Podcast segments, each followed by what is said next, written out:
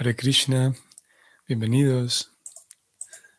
Hoy tenemos lunes 26 de diciembre y vamos a leer de este verso 30.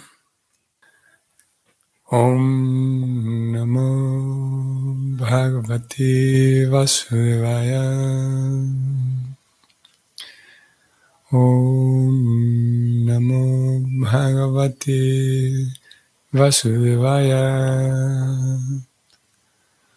ओम नमो भगवते वासुदेवाय समूता सूक्ष्मेन्द्रिया सनिकर्षण मनोमयं देवमयं विकार्यं संसाद्य गत्या सहात् नयति Vijnana Tatam Guna Sanirodham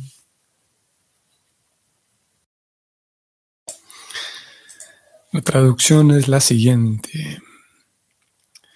El devoto, superando así las formas burdas y sutiles de las coberturas, entra en el plano del egoísmo y en ese estado funde las modalidades materiales de la naturaleza, o sea, la ignorancia y la pasión, en este punto de neutralización y de ese modo llega al egoísmo del plano de la bondad Después de eso, todo el egoísmo se funde en el Mahat Tattva y el devoto llega al punto de la autorrealización pura.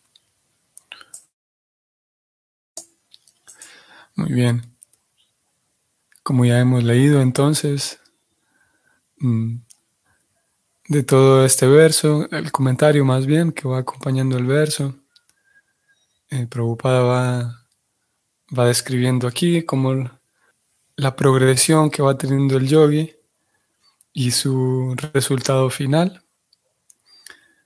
Em, son, la progresión es diferente, pero el resultado final es el mismo de este método distinto que ha sido traído por el señor Chaitanya para facilitar eh, el aspirante a, devoto, ya que la práctica del yoga era posible en otras eras, pero actualmente no es posible.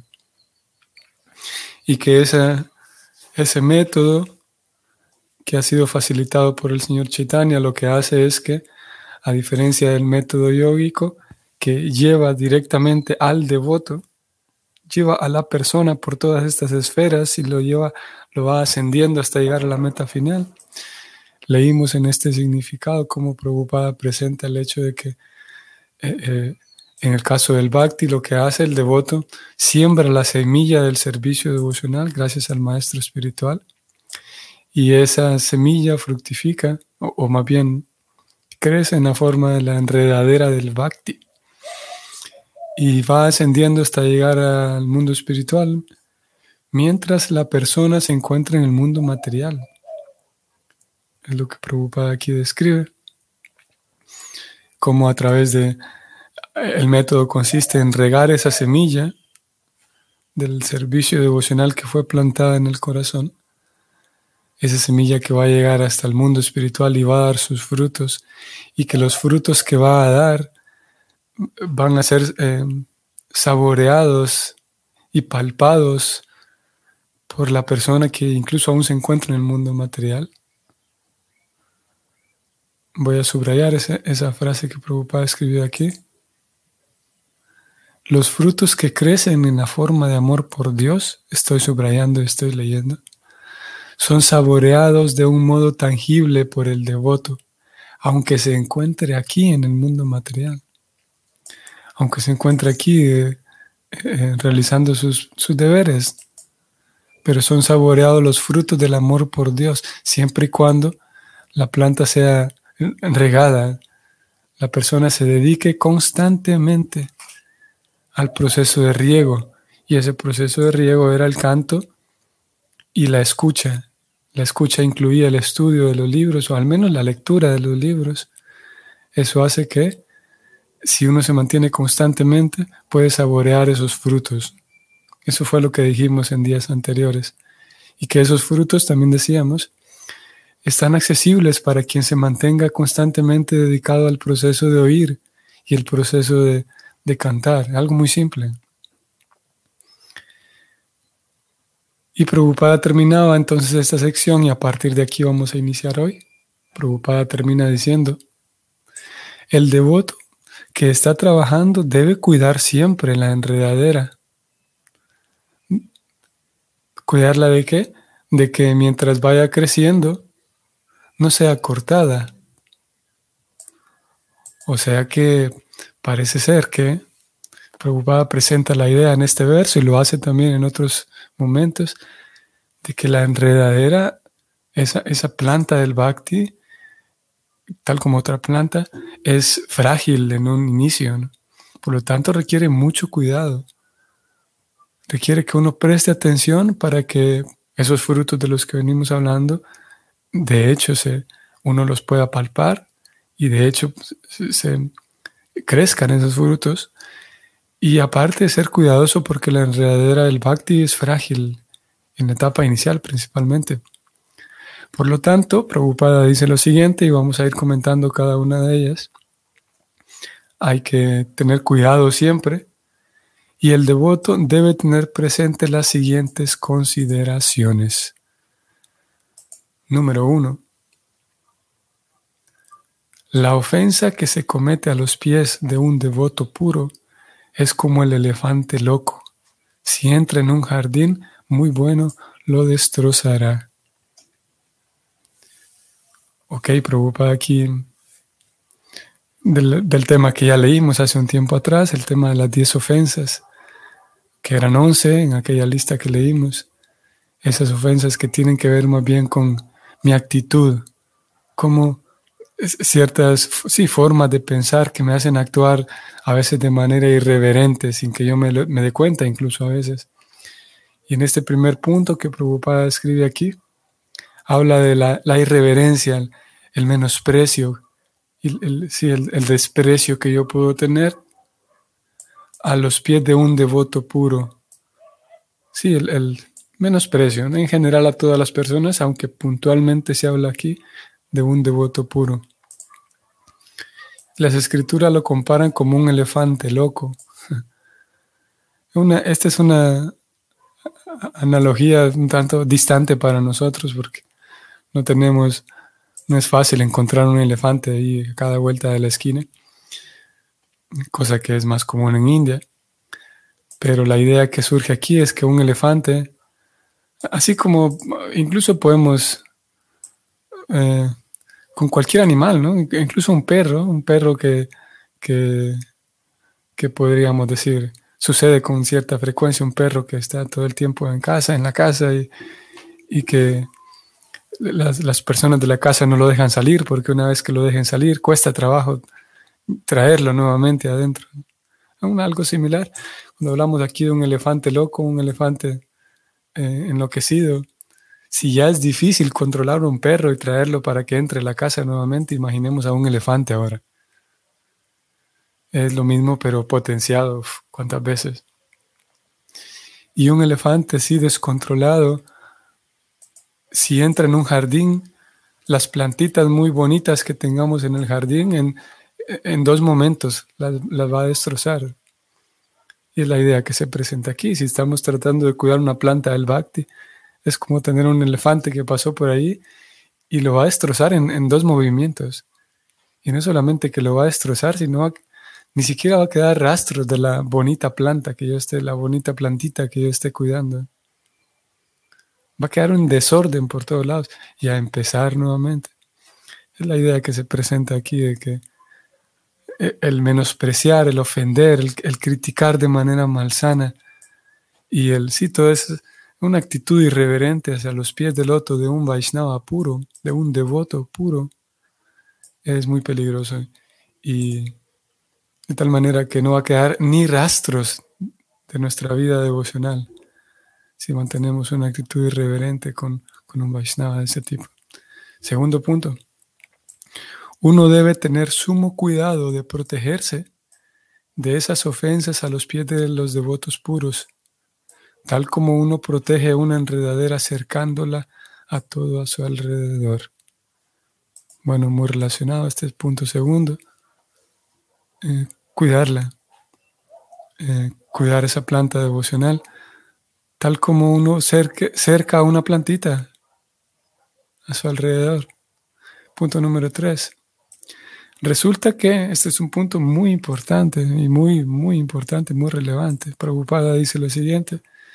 Resulta que por medio del proceso de riego también crecen algunas malas hierbas y a menos que sean arrancadas, la nutrición de la enredadera principal o la enredadera del bhakti puede verse obstaculizada. Como pasa con cualquier planta, que eventualmente salen unos brotecitos de malas hierbas, de, maleza, y uno tendrá que arrancarlas si quiere ver que crezca sana y fuerte la, planta principal que queremos ver. Y en el cuarto punto, preocupada, habla de esas malas hierbas y dice lo siguiente, en efecto, esas malas hierbas son el disfrute material, el fundir el ser en el absoluto, sin individualidad separada, y muchos otros deseos en el campo de la religión, el desarrollo económico, la complacencia de los sentidos y la emancipación. Esas malas hierbas son el disfrute material. Como hemos dicho en algunas ocasiones, el, sistema de Bhakti Yoga no es una religión más en el sentido de que estamos orando todo el tiempo a Dios para que, para que me ayude a vivir una vida material más cómoda. ¿no? Es, no es por ahí el asunto. No es, no es un método en el cual todo el tiempo estoy orándole a Dios para que mejore mi disfrute material. Por el contrario, se espera que uno vaya limpiando su visión para que comprenda la diferencia entre placer material y placer espiritual. Y que uno sea tal, tan suficientemente inteligente para cultivar actividades que me reporten un placer espiritual y no estar persiguiendo de manera infantil solamente placeres y estímulos materiales. Así que uno pudiera dejar crecer esa hierba y sin darse cuenta, perseguir más disfrute material y regar a través de, con todos mis esfuerzos devocionales, seguir alimentando el deseo de, placeres materiales. En, el punto 5, Prabhupada menciona otras malas hierbas, que de esas vamos a hablar un poco más. Punto 5. Hay muchas otras malas hierbas, tales como el desobedecer los mandatos de las reverenciadas escrituras, las ocupaciones innecesarias, el matar animales y el anhelar adoración, prestigio y ganancia material. Interesante esto. Hay otras malas hierbas que crecen, recordemos esto, o sea, uno se está esforzando mucho en actividades devocionales, tratando de progresar, de mejorar como Vaishnava, y con todos esos esfuerzos crecen otras malas hierbas. Y puede ser que entre esas malas hierbas entonces puede ser que, subrayo aquí, desobedecer los mandatos de las reverenciadas escrituras. Puede ser que llegue el punto en el que yo me imagino que hay ciertas cosas que ya no necesito seguirlas porque estoy avanzando. Ciertos mandatos de las escrituras ya no hace falta seguirlas porque estoy avanzando. He avanzado tanto que ya no hace falta seguir tales mandatos de las escrituras.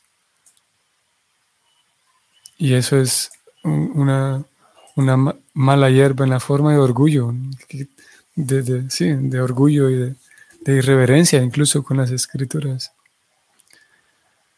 Resulta que esas escrituras han sido escritas por grandes sabios, grandes santos.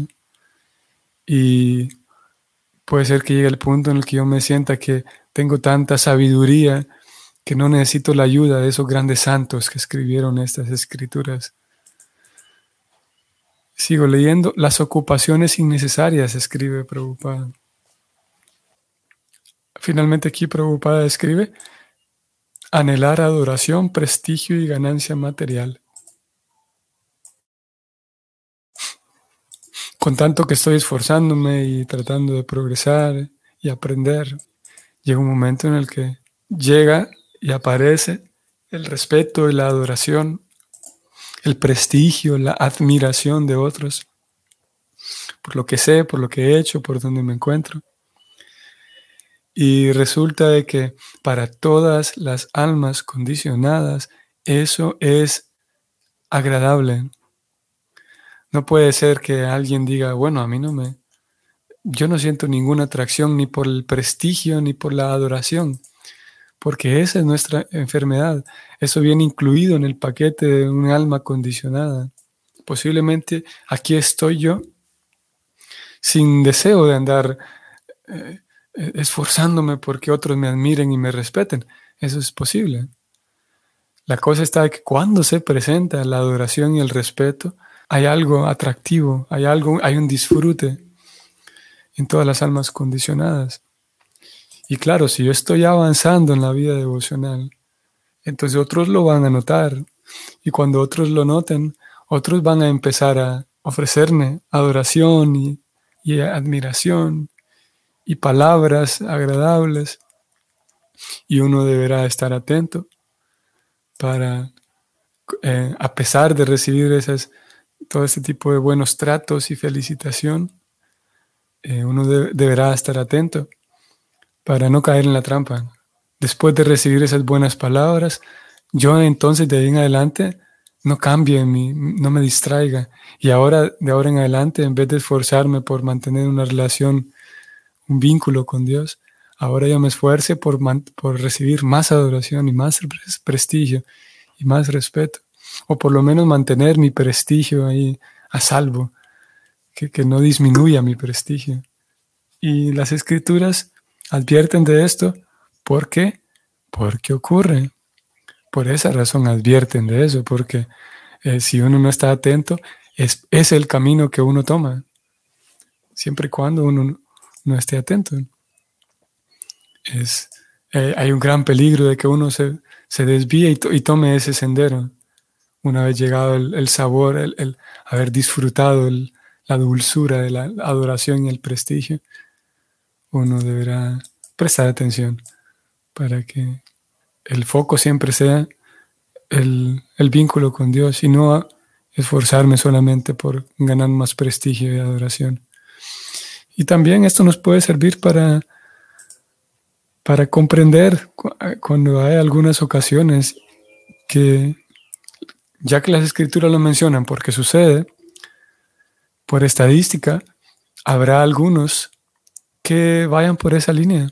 Habrá algunos que, o vamos a decirlo así, habrá momentos en donde uno se distraiga y termine decantándose, termine yéndose por, esa, por ese sendero.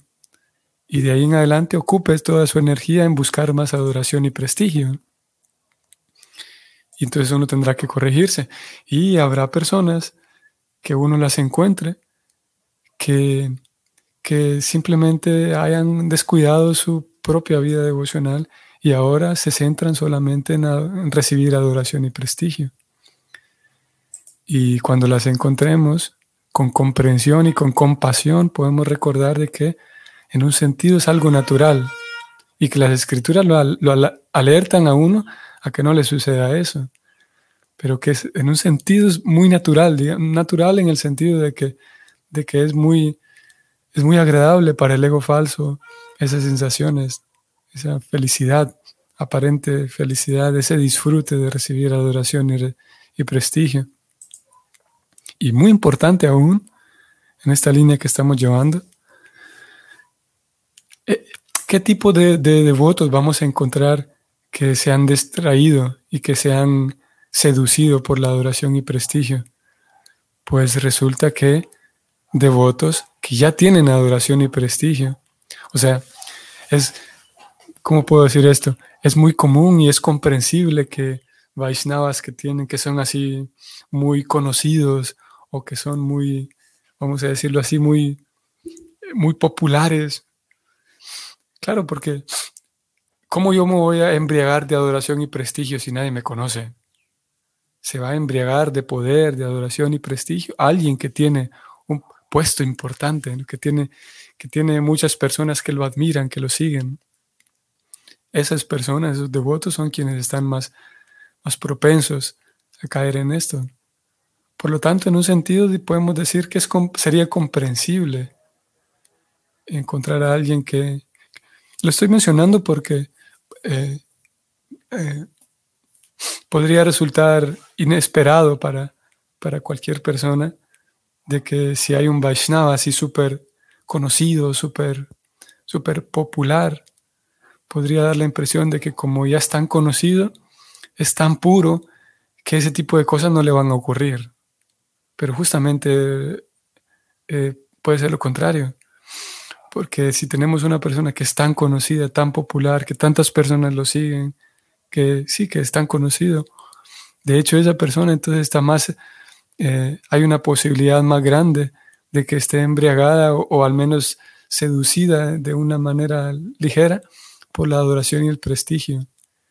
Y si ese es el caso, que yo encuentro una persona que tiene, eh, sí, popularidad y al mismo tiempo puedo percibir de que, de que está bastante atraída por la adoración y el prestigio, es comprensible por la cantidad grande de popularidad que tiene.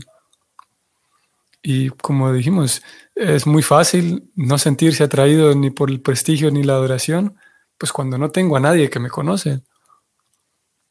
Y es, algunas ocasiones también hemos hablado, por ejemplo, de la, de la, corrupción, yendo ahora al, tema de los políticos.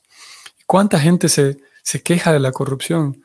Y que por eso estamos como estamos, por ejemplo, es una famosa frase, al ver un acto de corrupción de un político así grande. Pero resulta que podemos observar actos de corrupción eh, a una escala menor en personas de a pie, en las personas sí, ordinarias de las masas, actos de corrupción menores. Pero son menores porque la capacidad, el alcance que tiene esa persona es mínimo.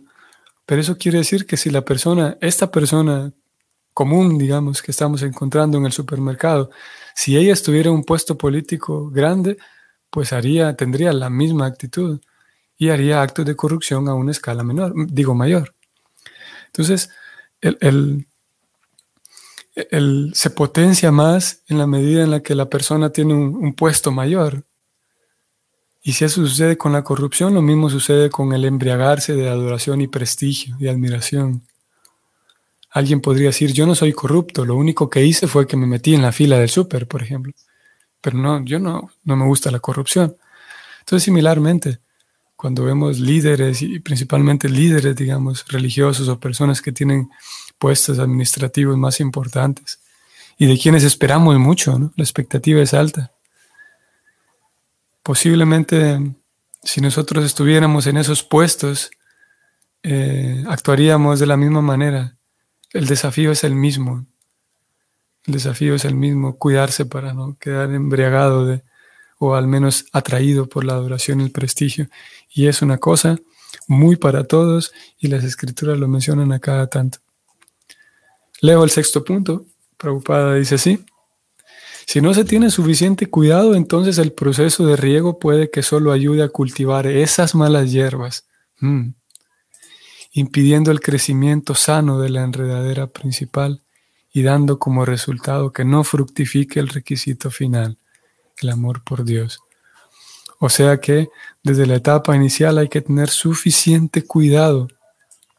Y tener suficiente cuidado implica justamente cuando yo observe que hayan ese tipo de cosas en otros, el no criticar de manera malsana, porque recordemos, y digámoslo una, vez más, eh, como dice el dicho, nunca digas que de esa agua no beberé cuando uno observa que hay anomalías en el comportamiento de otro Vaishnava, cuidarse a uno mismo significa no criticar de manera malsana.